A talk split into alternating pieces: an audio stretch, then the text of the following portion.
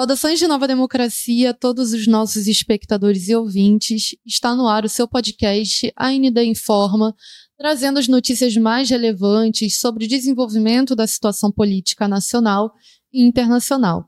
Você pode sempre acompanhar o nosso podcast através do Spotify, do Apple Podcast, do Castbox e aqui no YouTube também, onde inclusive nós apresentamos às segundas e quintas-feiras às 19 horas o programa A Propósito e aos sábados as nossas rodas de conversa e entrevistas às duas horas da tarde. Vamos à pauta de hoje. Bom, e a primeira pauta que nós trazemos aqui hoje no nosso AND Informa é o fato de que hoje mesmo, dia 13 de setembro, é, o STF iniciou o julgamento de quatro réus do 8 de janeiro. E esses réus respondem por cinco crimes, sendo ele, associa eles associação criminosa armada, abolição violenta do Estado Democrático de Direito, golpe de Estado, deterioração de patrimônio tombado e também dano qualificado pela violência e grave ameaça.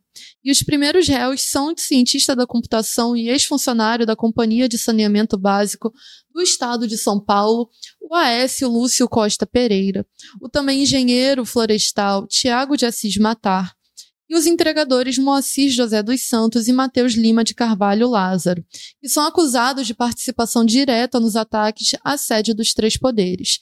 E com exceção de Moacir, todos os outros réus já se encontram encarcerados.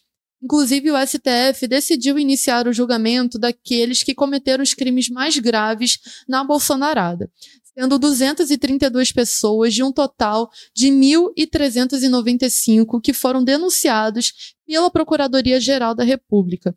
Inclusive, a ministra Rosa Weber, que é presidente do tribunal e que tem ganhado notoriedade e destaque é, por ser uma porta-voz do judiciário nos posicionamentos sobre o dia 8 de janeiro, tenta ganhar celeridade no julgamento antes de se aposentar. E dentre os investigados pela Procuradoria-Geral da República por omissão ou por conivência com o ato do, do, do dia 8 de janeiro, está o próprio fascista Jair Bolsonaro. Mas nem ele e nem nenhum general da ativa ou militar do Exército é, que comprovadamente impulsionou e instigou os acampamentos e ações que precederam a Bolsonarada do dia 8 de janeiro serão julgados ou investigados a miúde.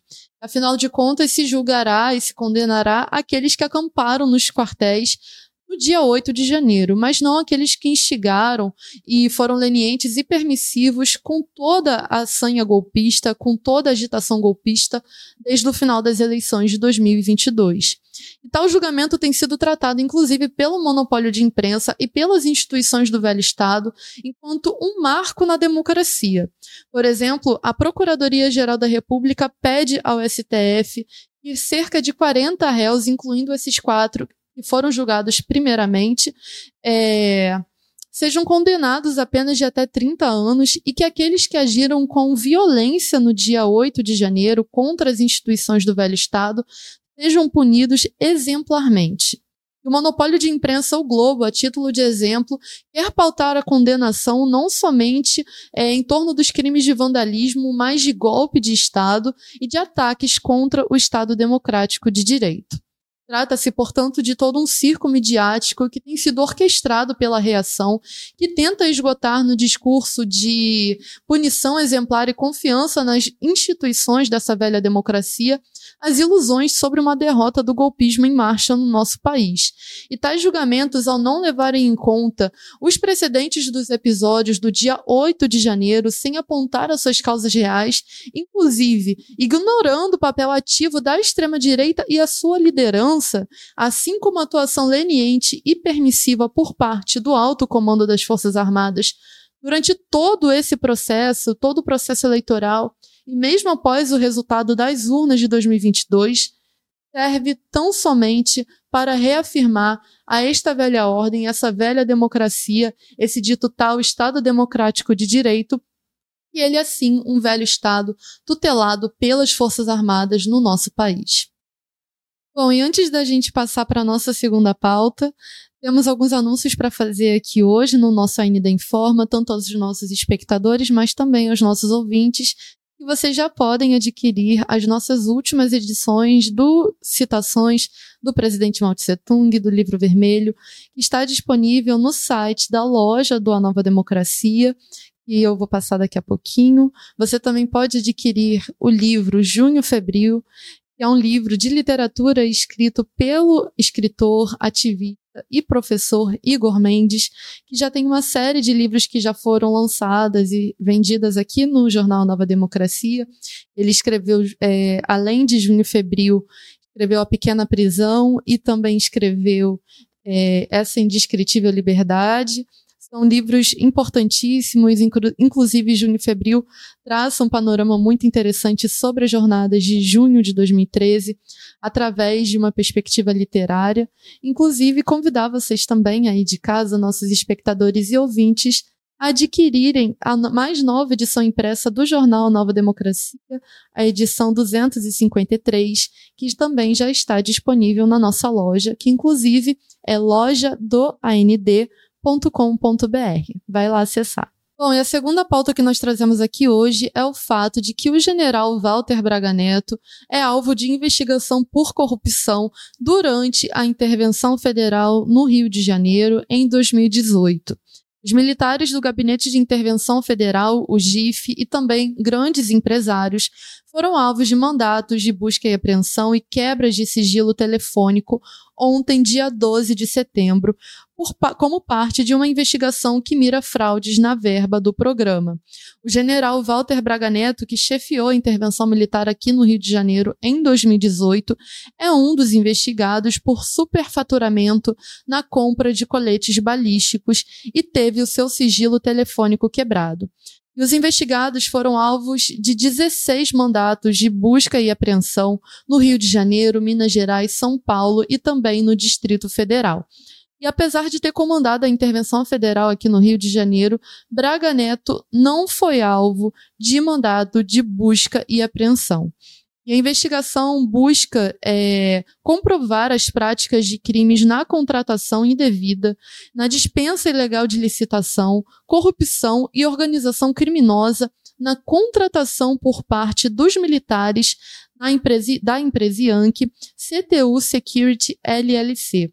Essa empresa foi contratada para a compra de cerca de 9.620 coletes balísticos pelo preço de 9,4 milhões de dólares. E pela cotação da época, é, era estimado em cerca de 40,1 milhões de reais. E desses 40,1 milhões de reais, estima-se que cerca de 4,6 milhões foram por superfaturamento. E segundo o Tribunal de Contas da União, o general Walter Braga Neto chegou a pedir pessoalmente a dispensa de licitação para a compra desses coletes. Inclusive, o órgão afirma que negou esse pedido. E o superfaturamento foi notificado ainda em 2018, quando o governo Yankee investigou a CTU Security LLC pelo envolvimento no assassinato do presidente haitiano à época, o Jovenel Moïse e descobriu os contratos superfaturados com militares brasileiros. E após essa notificação ao governo brasileiro, o acordo foi cancelado por intervenção do TCU e o dinheiro foi estornado. E a possível tentativa de superfaturamento e enriquecimento ilícito por parte dos militares reacionários brasileiros ocorreu durante o cenário de recrudescimento, de intensificação da guerra civil reacionária contra o povo carioca, principalmente nas favelas do Rio de Janeiro. Foram inúmeros casos de violações, execuções sumárias e chacinas cometidas pelos militares durante a intervenção federal chefiada pelo Braga Neto aqui no Rio de Janeiro. Inclusive desde o fichamento obrigatório de moradores de favelas até revistas ilegais. E as chacinas na época duplicaram. E segundo o Observatório de Intervenção, um aumento é, de 6 em 2017 se passou para 12 em 2018. E o saldo de vítimas nas chacinas subiu de 22 para 52 pessoas. Outros dados também indicam o um aumento da letalidade policial, que subiu em 28% durante os primeiros seis meses de intervenção federal, que, foi, que durou inclusive todo o ano de 2018 aqui no Rio de Janeiro. Além disso, subiram em 60% os tiroteios em toda a cidade do Rio de Janeiro em comparação ao ano de 2017. E os dados são do levantamento da Comissão Popular da Verdade.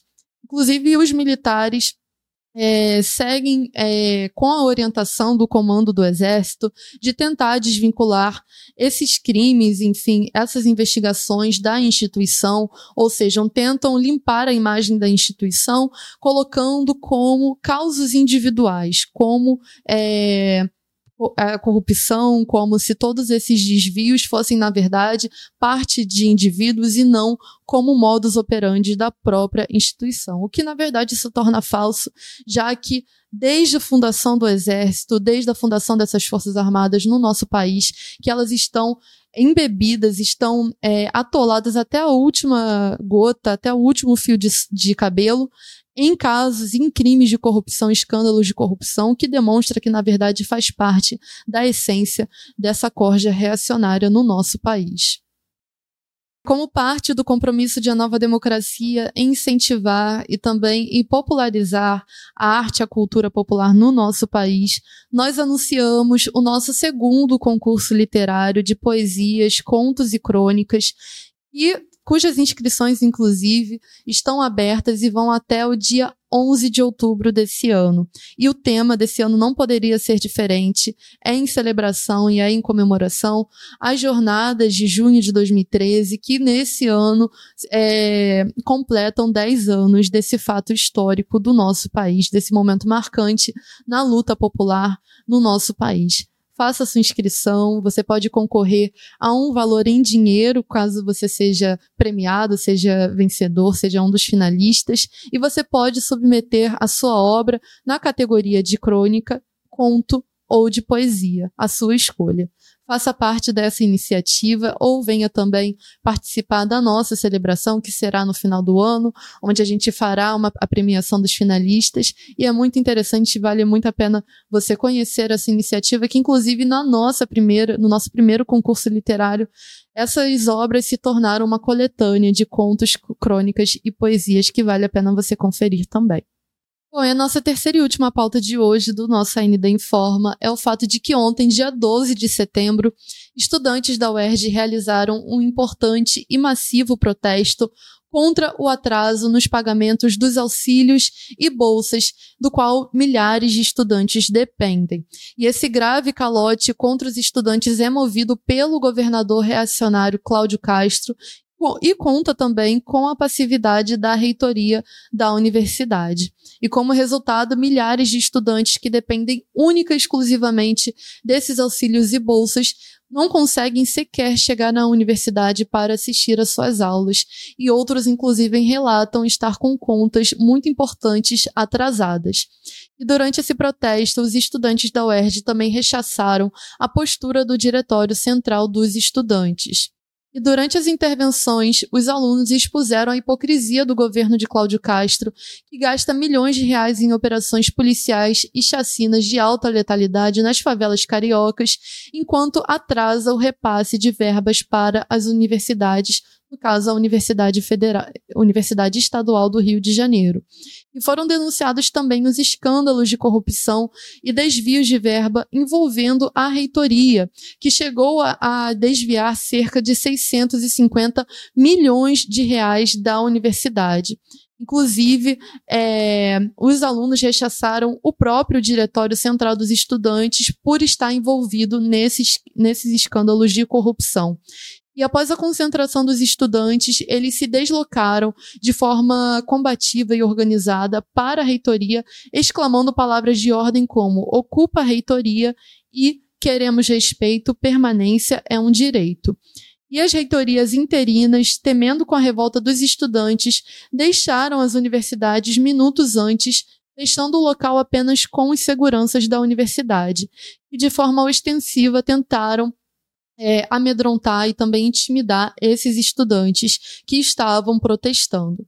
Inclusive, esses estudantes foram alvos de intimidações, tentaram ser intimidados pela própria polícia militar quando eles foram até a Avenida São Francisco Xavier fazer um protesto, no qual ele, esses policiais se utilizaram de sprays de pimenta e também tentaram intimidar e fustigar a luta combativa desses estudantes, o que foi em vão, pois esses estudantes permaneceram firmes ali no protesto até o final. Inclusive, eles marcaram um protesto e uma nova assembleia para hoje, dia 13 de setembro.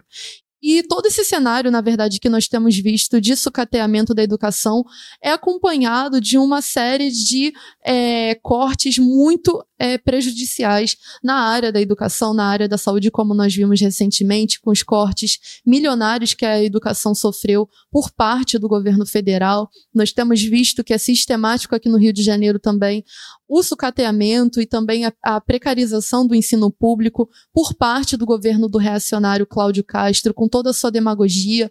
Temos visto, inclusive, a união da luta dos estudantes e dos professores contra o novo ensino médio, que é uma luta importantíssima.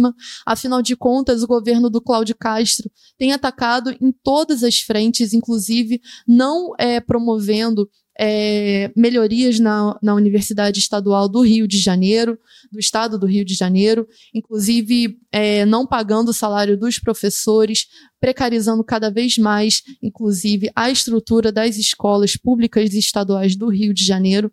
E toda essa luta que esses estudantes têm promovido faz parte de toda a série de lutas é, estudantis combativas que foram promovidas durante todo o ano de 2023 até agora. Então, solidariedade a esses estudantes da UERJ, é uma luta muito importante que está sendo desenvolvida e desempenhada.